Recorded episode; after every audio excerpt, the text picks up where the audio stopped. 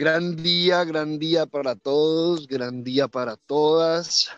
Un saludo muy grande, qué rico estar acá. Continuamos con este espacio maravilloso del Mañanas con propósito. Hoy domingo, domingo que bueno, ya sabemos que, cada día de la semana tiene su energía, tiene su proceso. Y, y bueno, qué rico, qué rico estar acá en este día maravilloso. Seguimos, continuamos con, con esta labor de, de iluminar la energía, la información que, que, tenemos en nuestra mente, ¿no? Eso es parte esencial dentro de este proceso que llamamos gran día, que llamamos la vida, este proceso de aprendizaje constante y continuo. Eh, se fundamenta, ¿no? En, en, el, en ese ejercicio de iluminar nuestra propia ignorancia, ¿sí? Ya suficiente tenemos con toda la información que hay en nuestra mente. Ya suficiente tenemos con nuestra propia labor interna. Entonces, bueno, continuamos con, este, con esta labor, con esta tarea que está muy interesante, la verdad. Eh, hemos adoptado los días domingo para hablar un poquito de esto, de este ejercicio de iluminar nuestras creencias, esa información que nos entregaron desde, desde la religión, ¿no?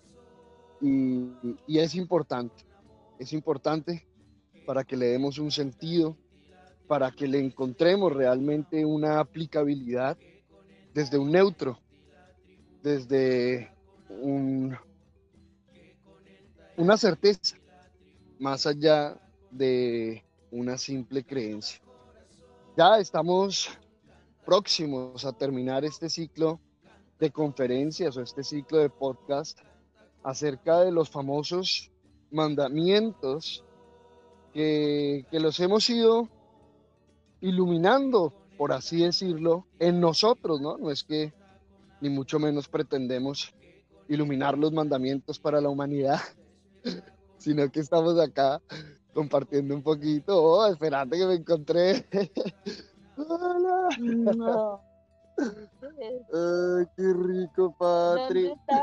Estamos aquí, mira. ¿Están aquí ustedes? Ajá, Yo sí. vivo allá atrás. No, estamos en Mañanas con propósito. Y la clavo. Está arriba. Ay, Y va a estar por acá. y voy a sentarme un ratito allí antes de que salga todo fuerte. Ya nos vemos.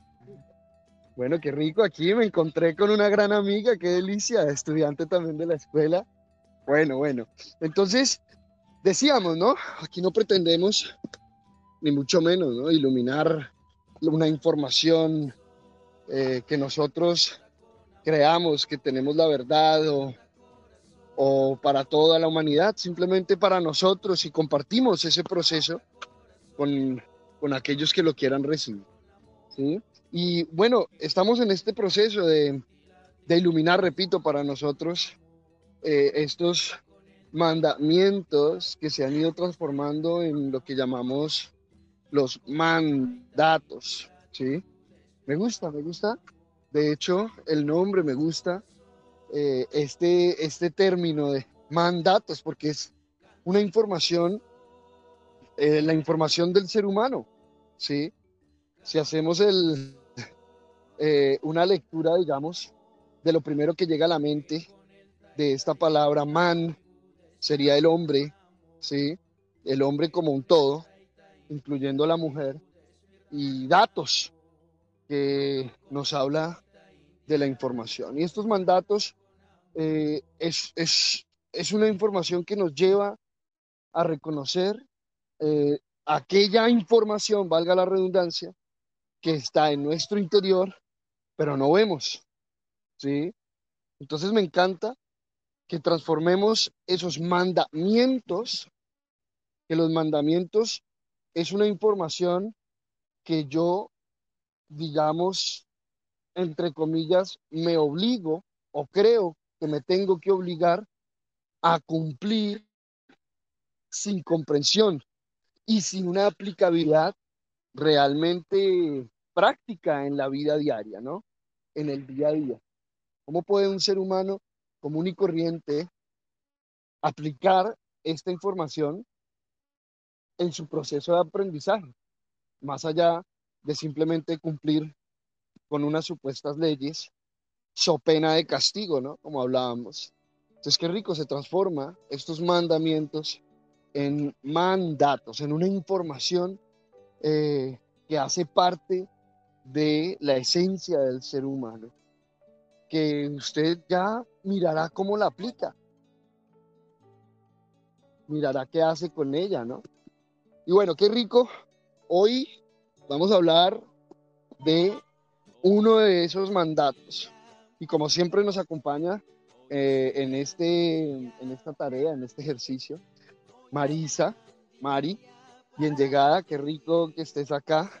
Eh, un saludito, ¿cómo Gran vamos? día, Sergio, y todos y todas de, la tribu solar, pues muy bien, eh, contenta, eh, con el corazón expandido para compartir este espacio tan bello de Mañanas con propósito. Rico, qué rico. A mí me encanta eh, la compañía de Mari, me encanta la visión de Marisa en este tema, eh, porque como hemos comentado, ¿no? Ella a través de su historia, digamos, a través, como todos tenemos una historia, a través de su proceso de, de experiencias y aprendizajes, pues ha tenido un contacto, eh, digamos, muy profundo con esta información entregada desde, desde la religión. Y, y más allá de haber tenido un contacto muy profundo con esta información llamada religión, ha hecho un proceso y sigue haciendo un proceso de transformación y de comprensión de esta información, poco a poco reconociendo, como todos nosotros en este ejercicio, pues que esta información hay que aprender a decodificarla, hay que aprender a desencriptarla, ¿sí? Es una información que, que nos habla desde la parte psicológica, más que desde la parte física, ¿sí? Más que interpretar esta información de manera literal, se trata de hacer, aprender a hacer una lectura a través de una óptica, digamos, más profunda, más neutra.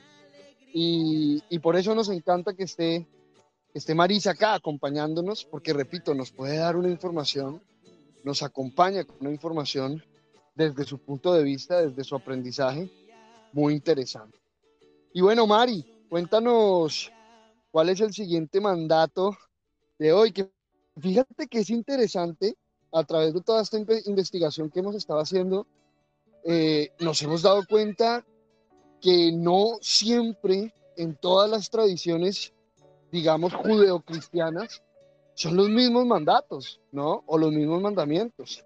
Por ahí estuve mirando, hemos estado mirando y hemos visto que cuando vemos, por ejemplo, el cristianismo ortodoxo, son mandamientos, no vamos a decir diferentes, pero tienen una descripción ligeramente diferente. Y cuando vemos el luteranismo, los protestantes, el, catolice, el catolicismo puro, por así decirlo, bueno, por así decirlo puro, digamos que tienen mmm, visiones y, y, versiones un poco diferentes, ¿no? Digamos en ese orden de ideas, ¿cuál sería este mandato que vamos a elaborar hoy, Mari? Bueno, yo encontré que eh, se dice así, no dirás falso testimonio contra tu prójimo. en otro lado vi que ese, el octavo mandamiento de la ley de Dios nos manda a decir la verdad y respetar la fama del prójimo y nos prohíbe atestiguar lo falso en juicio, calumniar al prójimo, decir cualquier clase de mentira, murmurar, juzgar mal del prójimo, descubrir sin motivo sus defectos y toda ofensa contra el honor y la buena fama de los... Bueno, ahí, ahí hasta ahí quedó. ¿Qué es eso, más o menos, Sergio? Ese es el, el, el, el nuevo. que nos corresponde hoy. Qué rico. Bueno, perfecto. Ese es el que vamos a elaborar hoy. Dime. Dil, dil, dil. qué quieres decir?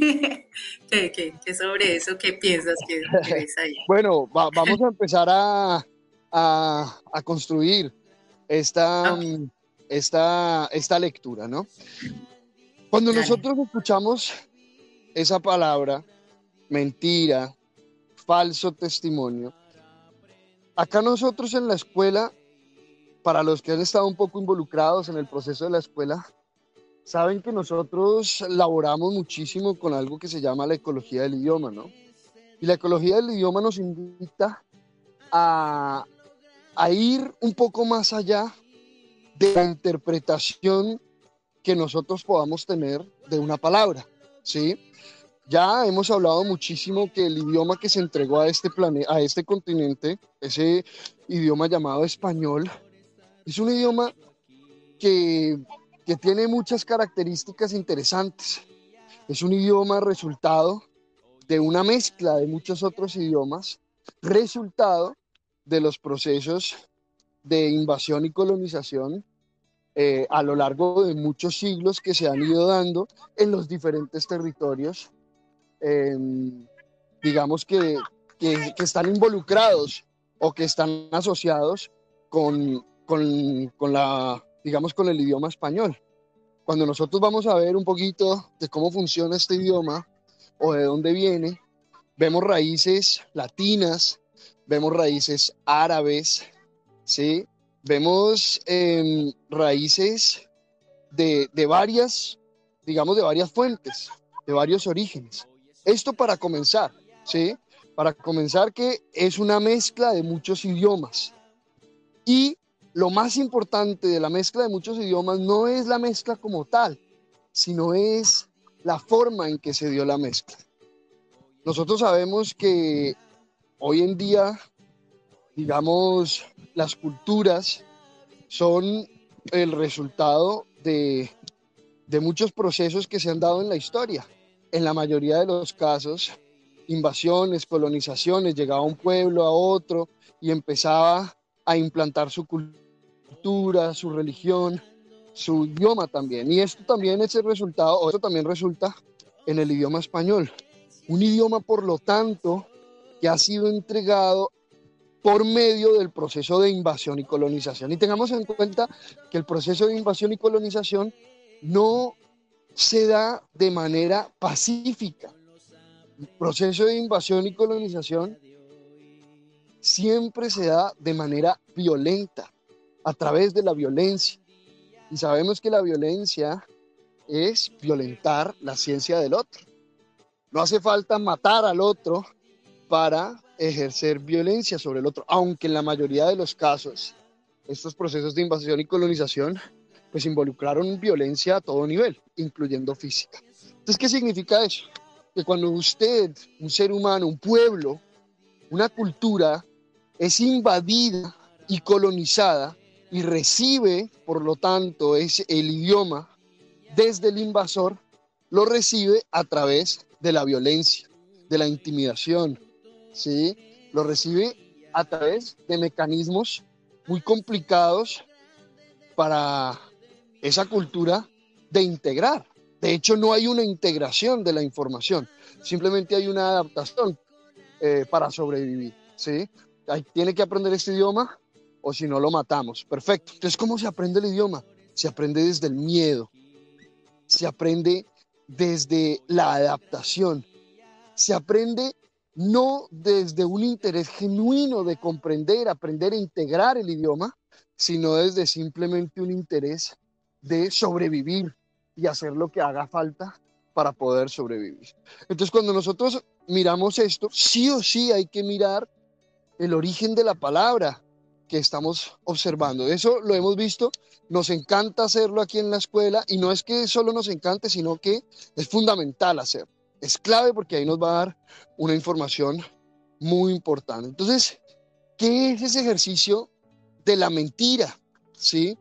La mentira, cuando nosotros vamos a profundidad, es simplemente un mecanismo de defensa del ser humano para evitar el castigo. ¿Por qué? Porque la mentira es simplemente la creación de una realidad alterna. Eso es una mentira. siempre, siempre que usted identifique o hable acerca de una mentira o de qué es eso, o del engaño, tenga en cuenta que obedece a este mecanismo de defensa, la creación de una realidad alterna para evitar un castigo, la creación de una realidad alterna, porque cuando me, digamos, me ceñí o cuando funcioné a través de la realidad como tal, pues no me fue bien. Fui castigado, ¿sí? Eso lo hemos hablado mucho, por ejemplo, con los niños. Un niño, ¿por qué comienza a decir mentiras? Porque cuando dijo la verdad, lo castigaron. Cuando dijo la verdad, el resultado no fue positivo, fue negativo. Entonces empieza a crear ese mecanismo de defensa en la mente del ser humano de que debe crear una realidad diferente a la real, valga la redundancia, ¿sí? Debe crear una realidad diferente para poder evitar el castigo que ya cree que está subyacente, o sea, que ya cree que está innato, por así decirlo, en la realidad real, por así decirlo. Entonces, fijémonos que esto empieza a emerger eh, en un ejercicio muy interesante, porque no se trata simplemente de quedarnos en la forma, no hagas esto.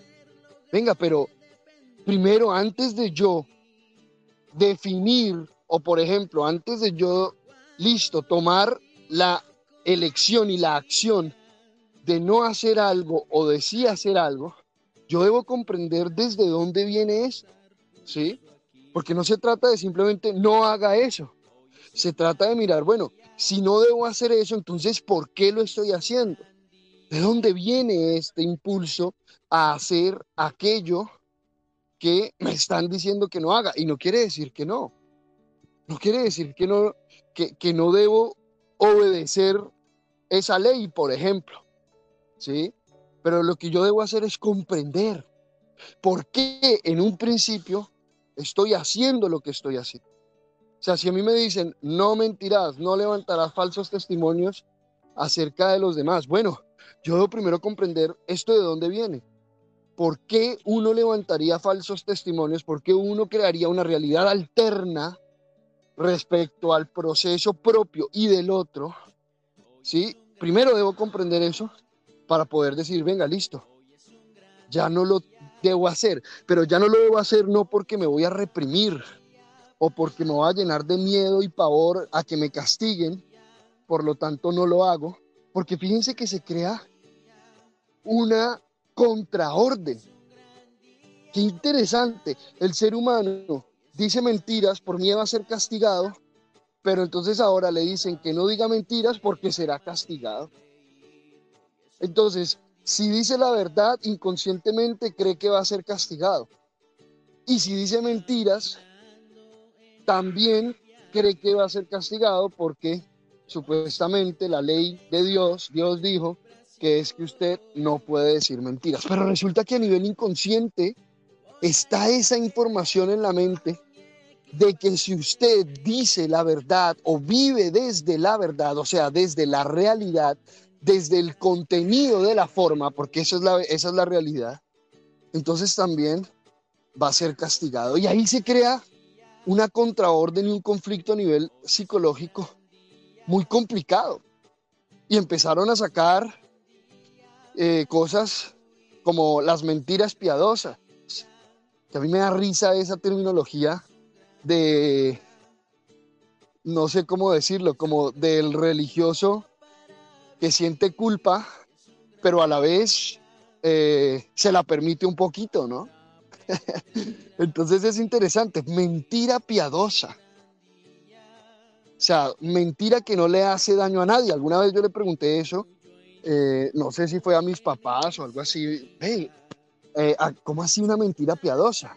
Sí, sí, una mentira piadosa es que no le hace daño a nadie. Y, y ahí uno es cuando empieza a decir, venga, pero, pero ¿cómo así? O sea, entonces, ¿qué significa una mentira? ¿sí? que no le hace daño a nadie. Si una mentira es una evasión de la realidad.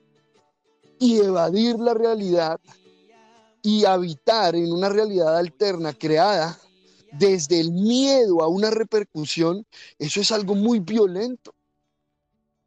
Y puede que no le esté haciendo daño al otro, entre comillas, o no lo identifique, pero me estoy haciendo muchísimo daño a mi proceso. Porque si el propósito de, este, de esta existencia es aprender todo aquello que me aleje del aprendizaje, pues es algo muy violento y podríamos decir que es, una, que es algo a través de lo cual me estoy haciendo daño a mí mismo. Entonces aquí empezamos a mirar qué significa esto de no levantar falsos testimonios. Y, y es interesante, Mari, porque habla mucho del prójimo, ¿sí? Fíjate que habla mucho del ejercicio del prójimo y, y yo, yo hasta ahorita no he visto en ningún lado, en ninguno de estos mandamientos, eh, hombre, no te mentirás a ti mismo, ¿sí? Y claro, está implícito, no explícito, está implícito en el, mandato como lo están diciendo, ¿sí? Resulta que hay uno de los primeros mandatos que te dice, ¿no? Amarás a Dios sobre todas las cosas y a tu prójimo, y a tu prójimo como a ti mismo.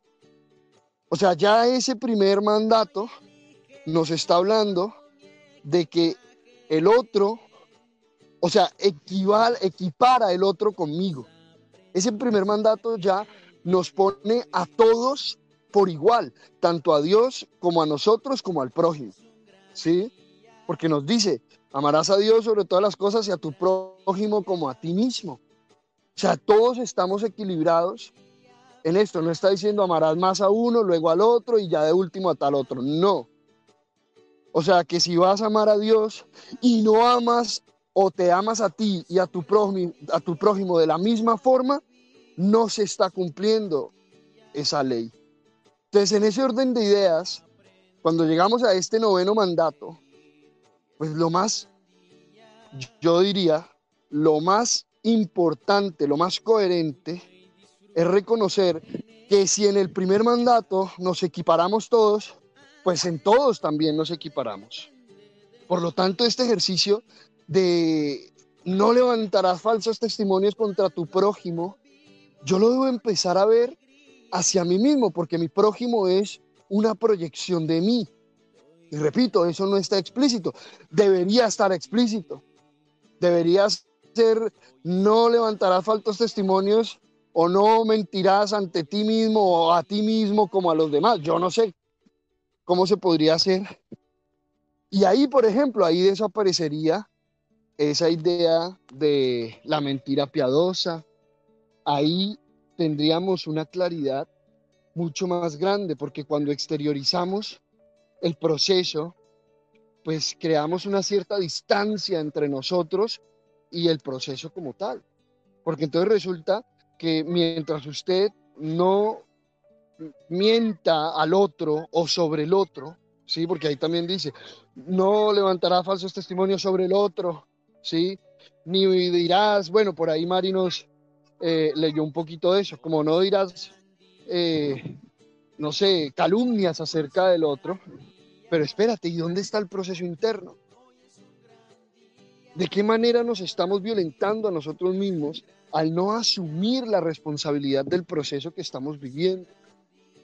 Al no asumir la responsabilidad del error y del aprendizaje del error. Y claro, aquí nosotros vemos el resultado de una sociedad eh, que no le interesa el aprendizaje del ser humano, solo le interesa un orden externo. ¿Sí? solo le interesa un orden externo. Por eso es que nosotros decimos que, por ejemplo, las cárceles de hoy en día en este planeta, eso es un absoluto sinsentido. Eso es un lugar donde simplemente se manda a los seres a que se hundan más, en su proceso. ¿sí?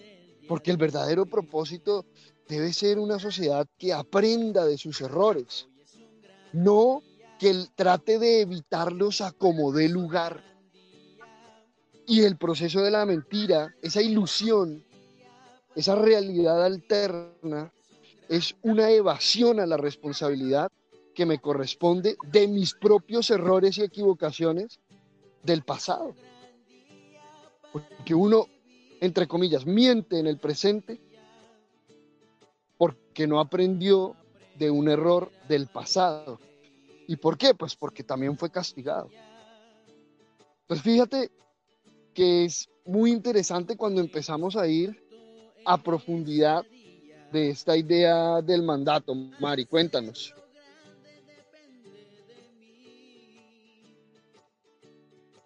Sí, em, en cuanto a lo que tú estás mencionando, que me parece como, como la esencia eh, de amarás a tu prójimo como a ti mismo. Uno puede decir, como a ti mismo, ama a tu prójimo. Es que mm, yo siento que el aprendizaje de la, de la humanidad ha sido primero desde lo, lo, que está afuera para ir hacia lo que está adentro. Eh, porque mira, dice, amarás a tu Dios, entonces pareciera que fuera como afuera, ¿no? Y después dice, amarás a tu prójimo y sigue siendo como afuera, pero dice el como a ti mismo ya nos lleva hacia el interior. Y Dios y el prójimo están por dentro, pero es como los hijos cuando ven a los padres y, somos modelo de ellos, ¿no? En, en esas primeras eh, épocas, en esos primeros momentos de, de, que ellos crecen y aprenden, cómo se hace afuera para llevarlo hacia adentro. Entonces creo que es algo como de, pedagogía un poco de la humanidad que obviamente ha durado siglos, pero sabemos que, un siglo es un día, es como un día, o sea, no hay tiempo. Em, eh, hay, algo muy importante eh, que, dice, eh, está escrito, dice, no debáis a nadie nada, sino el amaros unos a otros, porque el que ama al prójimo ha cumplido la ley. Dice, porque no adulterarás, no matarás, no hurtarás, no dirás falso testimonio, no codiciarás y cualquier otro mandamiento. En esta sentencia se resumen. Es como, como un artículo de la ley. Amarás a tu prójimo como a ti mismo. Entonces recuerdo esa palabrita que nosotros, esa frase que usamos acá en la tribu, que es nos amamos. Entonces, nos amamos implica, nos, me amo a mí y al amarme a mí misma o a mí mismo, entonces puedo amar al otro. De la manera como yo me amo, puedo, puedo también amar al otro. Eh, entonces, digamos que llevando como el, el, el hilo de, este, de, este, de esta frase de no ese, no, que por el no se llega al sí, decía mi maestro de canto, no dirás falso testimonio contra tu prójimo. Yo quisiera compartir, o quiero compartir, eh, tres historias que me vinieron a, la memoria. Una, la primera, la serpiente y Eva. Eh, dice que la serpiente era pues muy astuta y entonces le dice así, le dice, le dice, con que Dios os ha dicho, no comáis de todo árbol del huerto. Y entonces la mujer dice, sí, le respondió a la serpiente, del fruto de los árboles del huerto podemos comer, pero del fruto del árbol que está en medio del huerto, dijo Dios, no comeréis, de él ni tocaréis para que no muráis. Y entonces, entonces la serpiente dijo a la mujer, no moriréis, sino que sabe Dios que el día que comáis de él serán abiertos vuestros ojos y seréis como Dios sabiendo el bien y el mal. Y entonces sabemos que la mujer tomó del árbol, ¿cierto? Y allí hay allí una cosa muy interesante que quiero que veamos todos y es la murmuración que hizo eh, la serpiente a, Eva, ¿sí? Ese, ese, eh, eso que estamos diciendo, no dirás falso testimonio. Eh, otra historia, la, historia de que sucedió cuando Israel, Israel, salió de Egipto, y Moisés llevó al pueblo de Israel por el desierto, y entonces dice, resulta que dice que ellos decían, y les decían los hijos de Israel, ojalá hubiéramos muerto por mano de Dios en la tierra de Egipto, cuando nos sentábamos a las ollas de carne, cuando comíamos pan hasta saciarnos, pues nos habéis sacado a este desierto para matar de hambre a toda esta multitud. Eh, y Dios, di, eh, entonces allí hay otra, otra, otra murmuración, ¿no? Y, y, ahí, y ahí comprendemos, o sea, que el pueblo habló contra Aarón y contra Moisés, eh, dijeron, pues nos están matando de hambre, nos, nos, dijeron que íbamos a salir de Egipto, pero nos van a matar de hambre, pero ellos lo murmuraron allí en el desierto. Allí viene otra murmuración. Y, y de alguna forma estaban ahí hablando del prójimo, o sea, de Aarón y Moisés, Aarón era el hermano de Moisés, y hablaban de Dios porque pues Dios fue el que le dijo a Moisés que les sacara al pueblo. Entonces viene la murmuración, viene el falso testimonio nuevamente.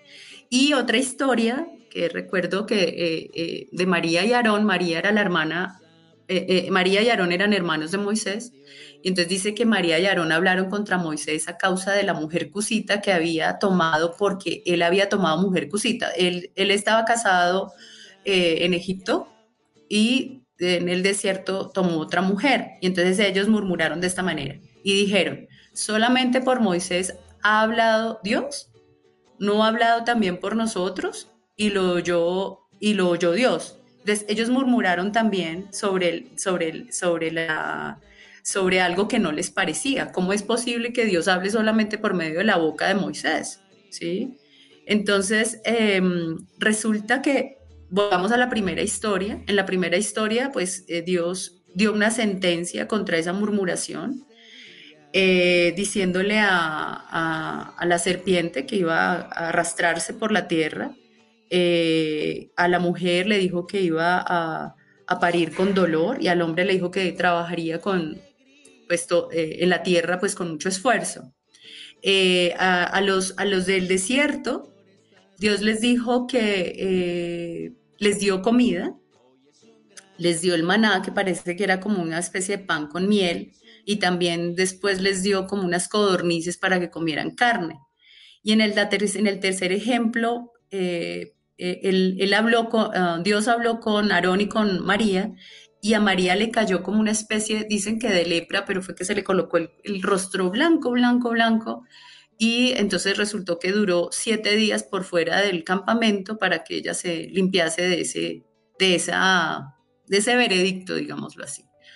Entonces, bueno, allí en esas tres historias eh, se observa lo que es hablar, eh, murmurar, ¿no? Eh, y algo que me llamó la atención, un verso eh, en, Génesis, eh, observándolo desde esto que estamos hablando, eh, dice, dice, le dice Dios a la serpiente y a Eva, y pondré enemistad entre ti y la mujer, y entre tu simiente y la simiente suya. Esta te herirá en la cabeza y tú, te le herirás en el carcañar. O sea, la, serpiente heriría el carcañar de la mujer y, y, la, y la simiente de la mujer heriría la cabeza de esa, de esa serpiente. Entonces, em, eh, veamos desde dónde es que se manifiesta eh, esa murmuración, con qué órgano de, nuestro cuerpo físico se manifiesta la murmuración. Entonces, em, eh, hay un texto que dice, dice, porque todos, esperen, Dice, aquí nosotros ponemos freno en la boca de los caballos para que nos obedezcan y dirigimos así todo su cuerpo. Entonces miren esto, mirad también las naves, aunque tan grandes y llevadas de impetuosos vientos, son gobernadas con un, con un muy pequeño timón, las naves, las embarcaciones, por donde el que las gobierna quiere. Ya hace la comparación con, con los caballos y con una nave. Y dice, así también, entonces ahora ya lo lleva al cuerpo, la lengua es un miembro pequeño, pero se jacta de grandes cosas. He aquí cuán grande bosque enciende un pequeño fuego. Y la lengua es un fuego, un mundo de maldad. La lengua está puesta entre nuestros miembros y contamina todo el cuerpo e inflama la rueda de la creación, y ella misma es inflamada por el infierno. Eh, pero ningún hombre puede domar la lengua, que es un mal que no puede ser refrenado, llena de veneno mortal. Con ella bendecimos al Dios y Padre, y con ella maldecimos a los hombres que están hechos a la semejanza de Dios. De una misma boca proceden bendición y maldición. ¿Acaso alguna fuente hecha por una misma abertura, agua dulce y amarga? ¿Puede acaso la higuera producir aceitunas o vid higos? Así también ninguna fuente puede dar agua salada y dulce. ¿Quién es sabio y entendido entre vosotros?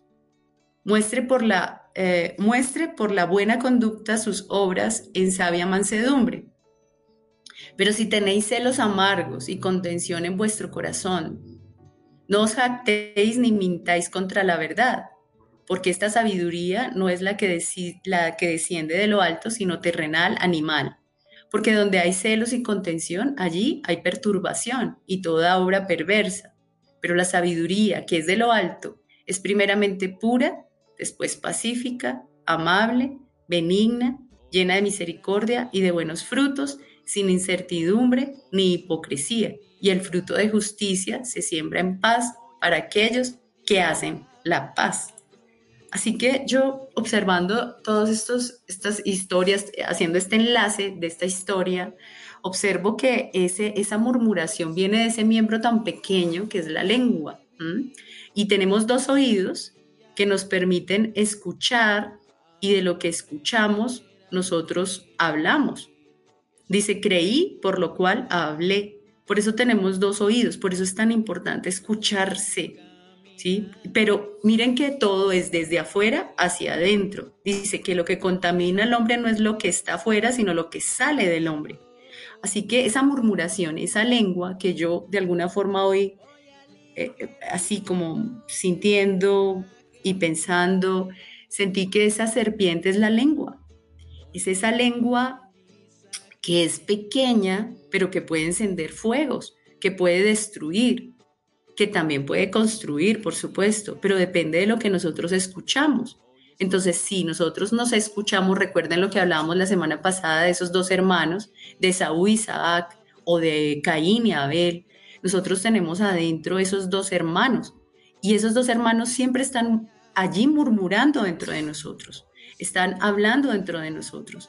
Así que escucharnos por dentro es muy importante para saber quién está hablando, quién está diciendo las cosas, desde dónde las está diciendo. Y entonces llega, llega a mí esta palabra de por, me pregunto, ¿por qué eh, al, al, conocer estos dos hermanos que pelean dentro de nosotros unas batallas intensas, ¿sí? que nos hablan de nosotros mismos y como nos hablan mal de nosotros mismos, pues cómo no vamos a hablar mal de los demás, de los que están afuera de nosotros supuestamente. Por supuesto, entonces me pregunto yo, ¿cómo, por qué sucede esto? Y llega la, me llegó la palabra de, de desconfianza, la desconfianza. La palabra confianza dice que viene del latín que significa acción de confiar. Dice compuesta por el prefijo con que quiere decir junto o globalmente, de fides, que significa fe o confianza, y el sufijo ansa, que es. Y cuando habla de des, ese es el prefijo que dice inversión de la acción, o sea, ya no confiamos. Divergencia, y miren esta palabra, separación múltiple. Y cuando nosotros sentimos esa separación, esa separación, eso que nos desune, porque todo es desde el origen, todo, toda la, todo, todo, todo se, se, muestra desde el origen, desde las historias desde de lo, del, origen. Y allí se ve la desconfianza. Volvamos a la historia primera. No, no, no, no, coma del fruto. Sabe Dios que si se come del fruto van a ser como Él y, sabrán el bien y, del bien y el mal. La desconfianza del pueblo de Israel en, en el desierto, ¿no? Pues nos trajeron acá a aguantar hambre pues, para que nos hubieran dejado allá más bien. O la desconfianza de eh, María y Aarón con Moisés, dijo, ¿cómo así que Dios habla solamente por medio de, de Dios, de, de, Moisés, perdón?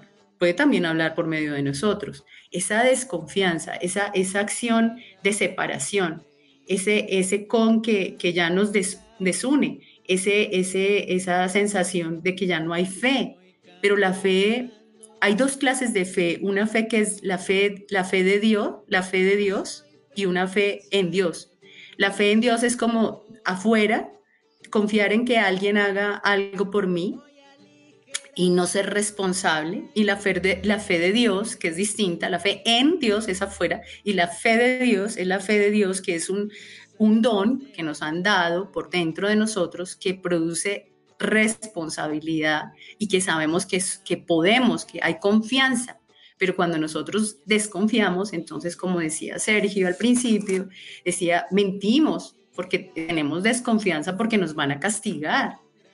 ¿Sí? Yo decía, me pensaba esta mañana, oye, es posible que ellos no hubieran comido del árbol del bien y, del mal y, lo hubieran sabido sin comerlo, pero la desconfianza que sembró esa lengua, esa murmuración, ese testimonio contra ese, eso que está afuera, pues le hizo comer ese fruto, pero muy posiblemente, y esto es muy mío lo que estoy diciendo, muy posiblemente íbamos a llegar a tener esa sabiduría, pero en el momento exacto y perfecto no, no, no cuando nos hiciese daño, sin tener que comer.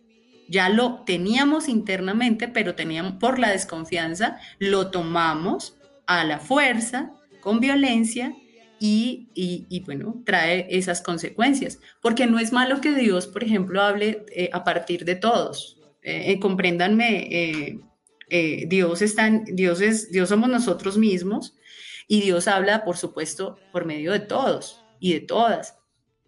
Pero cuando uno siente esa desconfianza, ¿sí? De la cabeza que dirige un sitio y habla y uno dice, pero ¿por qué esa persona habla? ¿Qué cree? ¿Que se lo sabe todo? Pues yo también me lo sé. Ahí entra ese, ese, ese testimonio, ese falso testimonio contra ese prójimo, pero entre nosotros, en nosotros mismos cuando, cuando vemos eh, eso del otro, pues está en nosotros muy sembrado. O sea, ¿cuál es la raíz de, de, no dirás falso testimonio? Esa desconfianza que se, que se muestra en nosotros hasta, hasta yo como profesora, precisamente ayer hablándole a una estudiante, le decía, canta como una diva. Diva en el término del canto es pues como una persona que, que es muy, em, es especialista y, y cree lo que está haciendo. Entonces yo le decía que eh, una tarea que le, iba, que le, colocaba era que se creyera cantante, que ella era cantante, porque si ella no creía que era cantante, pues era muy difícil que lo, hiciera. Entonces le contaba yo de un amigo árbol que tengo que un día le, le pregunté qué, iba a hacer y me dijo que iba a meterse a estudiar primaria y dije, ¿para qué? Dijo, pues para, para hacer árbol. Y entonces después lo encontré y entonces me dijo que, que, había estudiado primaria, bachillerato, el pregrado, la maestría, el doctorado, y le dije, ¿qué aprendiste? Me dijo, no, pues que, era árbol. Yo le dije, tanto estudió para saber que era árbol, ¿no? Le, comentaba yo a, a, la persona con la cual estaba ayer dando, ofreciendo la clase, y eh, lo que quiere decir eso es que nosotros no creemos lo que somos y entramos en desconfianza y por eso empezamos a, encontrar ese, ese murmullo, ese falso testimonio que nos damos a nosotros mismos porque no nos creemos, no creemos lo que somos. Entonces siempre estamos pensando que no tenemos, que no somos, que el otro sí tiene y eso que vemos en el otro, miren ahí tan, tan, tan especial, de alguna manera es un espejo como lo hablamos en la tribu, esa, esa, esa dualidad, ese, ese, ese, esa, ese ciclo de que si vemos una debilidad en el otro, pues nosotros podemos verla en nosotros, pero precisamente porque no nos reconocemos a nosotros mismos. Por eso entramos en esa murmuración y en, ese, en esa habladuría de, hacia el prójimo. Entonces entramos a no amar al prójimo porque es que no nos amamos a nosotros mismos, porque vemos el error en el, en el, en el otro. Y entra algo muy, muy especial y es esto eh, de, ver la, viga en el otro, ¿no? Entonces, eh, eh, permítanme, estoy encontrando el, texto que habla sobre, la, el, ver, esperen, em, el ver en el otro. Sí, Sergio, cuéntame. Fíjate, Mari, mientras encuentras ahí, em, es importante, es interesante cuando nosotros vemos la figura de la serpiente, que obviamente todos son arquetipos, ¿sí? Recordemos que todos son arquetipos, Adán, Eva, eh, Moisés, todo, sin, y aquí no estamos diciendo si el personaje habitó en este planeta o no, eso ya es otro tema. Pero lo importante es nosotros verlo reflejado en nuestro proceso. Y es interesante porque la serpiente tiene una lengua viperia. O sea, la serpiente tiene una lengua que se bifurca en dos. O sea, nace una en una, o sea, la raíz, la base de la lengua de la serpiente es una sola. Y en la punta se bifurca. En la punta hay dos, ¿sí? Entonces, claro, esas dos em, nos representa ese proceso de la, dentro del ejercicio de la dualidad de la separación, que precisamente Mari lo describe ahorita a la perfección. Esa falta de unidad, de integrar, eh, que está reflejada en la desconfianza en nosotros mismos, ¿sí? Porque cuando un ser humano no tiene certeza de sí mismo, siempre tiene un plan B, ¿sí? Siempre tiene esa dualidad presente, siempre está habitando en esa dualidad, ¿sí? Eh, ¿Por qué? Porque no tiene certeza en sí mismo, entonces siempre está la duda. Y la duda de por sí ya representa una dualidad. Ay, voy a hacer esto, pero ¿qué tal que? Y ahí se muestra la otra opción. Entonces, claro, la lengua vipérida de la serpiente nos muestra esa naturaleza dual dentro del engaño, dentro de la mentira, dentro del proceso de la separación que genera no integrar la información y no hacernos uno con el proceso, ¿sí? Y la serpiente también tiene un arquetipo muy interesante y es esa energía sexual, ¿no? La serpiente es pura energía sexual y también nos muestra cómo esa energía sexual, que es una energía creadora, creativa, cuando se bifurca, entonces empieza a hacernos daño dentro del ejercicio. ¿sí? Y por eso es que hoy en día está la dualidad, tal vez la dualidad eh, que podemos ver reflejada en, en, en, la sociedad y en la naturaleza humana más marcada que pueda haber, que es el sexo. ¿sí? No hay un tema más dual que experimenta el ser humano que la parte sexual. ¿Por qué dual? porque nos encanta, pero a la vez nos da vergüenza, porque queremos tenerlo, pero a la vez sentimos culpa si lo tenemos. Entonces, fíjense que es muy interesante porque desde ahí comienza todo el proceso y de hecho, en, en, en, la historia que nos cuentan de Adán y Eva, pues fíjense cómo funciona todo. Todo es, son arquetipos sexuales. Entonces estaban desnudos y supuestamente en el momento que cayeron en la mentira, entonces empezaron a sentir vergüenza, ¿sí? Pero resulta que sienten vergüenza, pero para tener sexo hay que quitarse toda la ropa. Bueno, por así decirlo. Entonces, claro, nace esta dualidad que se representa en la serpiente, ¿sí? que nos corresponde a nosotros unificar dentro del proceso. Y cuando nosotros unificamos eso que Mari llama desconfianza, ¿sí?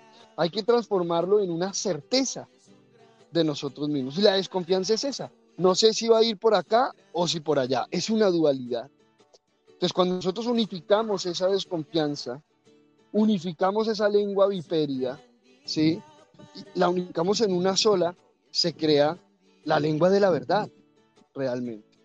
Se crea eso o, se, o emerge, se manifiesta eso que llamamos la verdad. Y no es la verdad porque es que es la verdad para el otro. Es la verdad que emana desde mi proceso de integración, aceptación, aprendizaje y trascendencia de la información. Entonces es, es bien interesante tener esto eh, muy presente, ¿no? Ese proceso de la dualidad. Cuenta, Mari, ya para ah, terminar este espacio. Sí, claro, qué rico eso, está muy, muy interesante. Y es eso, ese, ese, eso viperino, ¿no? Ese, eso que, digamos que a uno, tal vez porque es tan, tiene tanta um, vibración dentro de nosotros, tanta resonancia que uno lo, lo, rechaza, ¿no? Eh, el hecho de ver, ver, ver por ejemplo, eh, lo, que les, lo, que, lo que les quería comentar es mirar la paja en el ojo del hermano eh, y no ver lo, lo, que uno tiene, lo que tiene uno en el propio ojo. eh, es algo muy, muy, muy especial porque cuando uno lo ve en el otro, uno lo rechaza, pero lo, lo tiene uno por dentro. Em, y es tan fuerte dentro de uno que es mejor, digamos, eh, levantar un, falso testimonio contra el otro y decir que es el otro el que tiene, tiene eso. Por ejemplo, uno lo, lo ve en, en, los hombres que, que gustan de hombres y, y, que no, digamos, no lo reconocen y juzgan al, al que ven que sí lo reconoce. Y, y, lo que uno nota es ese deseo reprimido dentro de, de, de, ese ser. Eso por dar un ejemplo, pero pues obviamente todos tenemos, todos tenemos de eso, ¿no? Como dicen en Puerto Rico, el que no tiene, el que no tiene dinga tiene mandinga y todos, todos tenemos esa, esa, dualidad, eso que tú dices que se bifurca y eso, la idea no es eliminarlo, sino laborar con ello, encontrar eh, las respuestas o encontrar el aprendizaje, eh, no juzgarlo como malo o como bueno, sino como una experiencia, ¿verdad?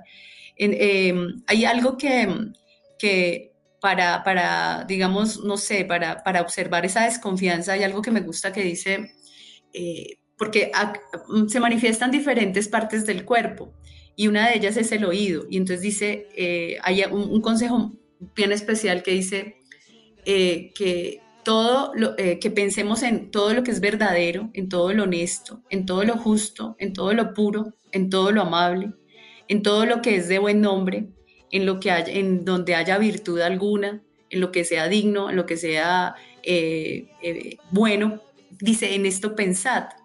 Y también dice algo, dice, para, para el que es puro, todo es puro. Pero para el que es impuro, todo le es impuro. Y todo tiene que ver con la mente. Entonces allí trabaja lo que nosotros hemos visto, eh, las emociones, la mente, eh, los pensamientos, los oídos, la, boca y la boca, la lengua. Allí, allí participan todos estos miembros y entonces em, tenemos, que, eh, tenemos que observar cómo sentimos, cómo pensamos y cómo hablamos y cómo actuamos. Porque realmente eh, cuando uno está eh, eh, por fe, ya no hay ley. Y recordemos, el amor es el que elimina la ley, porque andamos es en amor. Y cuando, cuando vivimos en amor, entonces podemos observarnos a nosotros mismos, observando lo que sentimos para que esté coherente e integrado con lo que pensamos, para que esté integrado y vinculado con lo que oímos, y lo que hablamos. Por eso dice creí, por lo cual hablé. Entonces, ¿qué creemos? En lo puro, cuando vemos a otro y lo vemos impuro, es la impureza, es lo que está dentro de nosotros, lo que hace que hablemos mal y murmuremos del otro. Pero cuando todo lo vemos con pureza, es porque nosotros en sí mismos somos puros y tenemos una mente limpia, entonces, digamos que eh, todas estas historias como arquetipo, porque no sabemos si sucedieron o no, pero en nosotros mismos suceden, sucede, en nosotros mismos sucede el origen, la creación, en nosotros mismos sucede en este momento está eh, eh, el pasado, el presente y el futuro. En nosotros mismos está manifestándose todo en el ahora. Y en nosotros mismos están todos esos personajes y en nosotros mismos está la posibilidad de tener una, una mente que pueda observarse, autoobservarse y estar en pureza y en limpieza, para que lo que salga de nuestra boca sea coherente con lo que sentimos y con lo que pensamos. Así que este, este no es todo un mundo de posibilidad.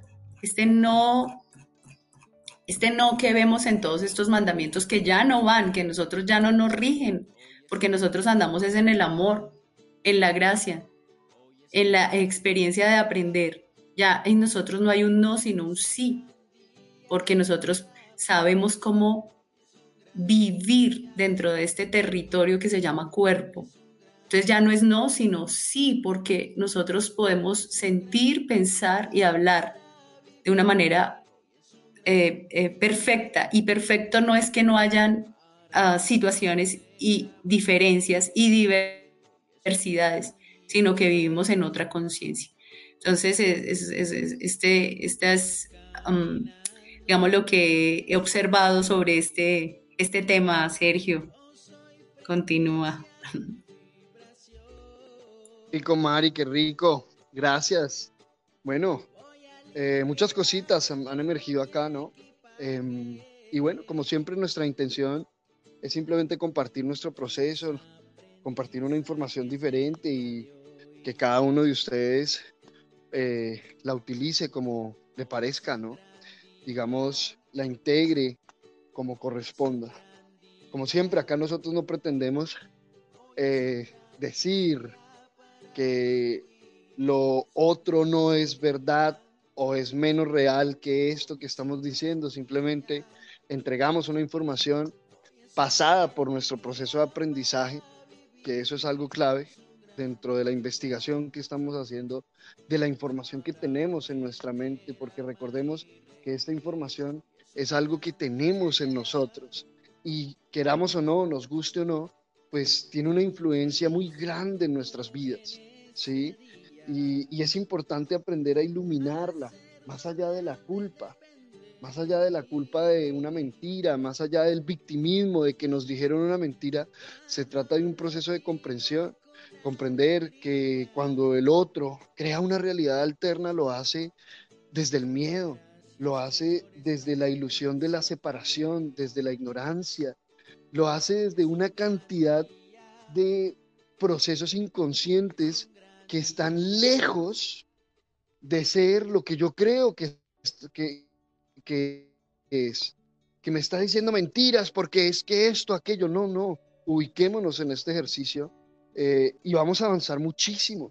Entonces, el día de mañana, cuando otro ser humano que usted ama, ¿sí?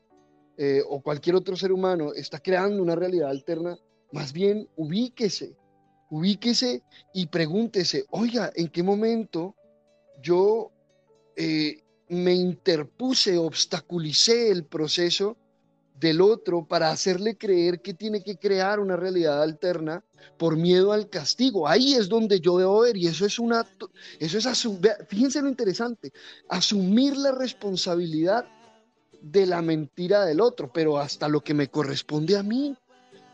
¿Sí? Hasta lo que me corresponde a mí. Y más si estamos hablando, eh, por ejemplo, cuando esto se da dentro de una relación, con, en un hogar, o con los amigos, o en el trabajo, en lo que sea, cualquier relación que yo tenga, yo debo empezar a mirar esto. Y lo mismo, si yo siento ese impulso de crear una realidad alterna, de, de crear esa distorsión o decir eso, decir o vivir eso que llamamos una mentira, es preguntarme eso. Venga, ¿yo para qué quiero crear una realidad alterna? ¿Qué es lo que yo estoy evadiendo? ¿Qué, es lo que yo estoy buscando, queriendo evitar o queriendo conseguir a través de una realidad que es diferente a lo que realmente yo estoy viviendo? Por eso, una frase muy famosa, ya para terminar, es, la verdad os hará libres. ¿Sí? ¿Y por qué la verdad os hará libres? Porque nos hará libres de cualquier distorsión, nos hará libres de cualquier dualidad, porque la unidad es libertad, ¿sí? Y la dualidad es una prisión cuando nosotros no comprendemos su propósito.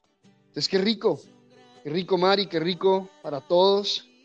Eh, un saludo y como siempre la invitación a que abremos, abramos los brazos, inhalemos profundo y digámosle al universo, a nosotros mismos, hoy es un gran día Hoy es un gran día para hacerlo diferente. Hoy es un gran día para reconocernos, para integrarnos, para desarrollar esa certeza, esa unidad y para empezar a habitar desde la unidad. Porque eso que llamamos la verdad es realmente la unidad. Si vamos a decir verdad o mentira, la verdad es todo aquello que nos lleva al origen, a la unidad. Y la mentira es todo aquello que nos aleja del origen y nos lleva a una dualidad, a una separación. Qué rico, muchísimas gracias y que tengan un gran día.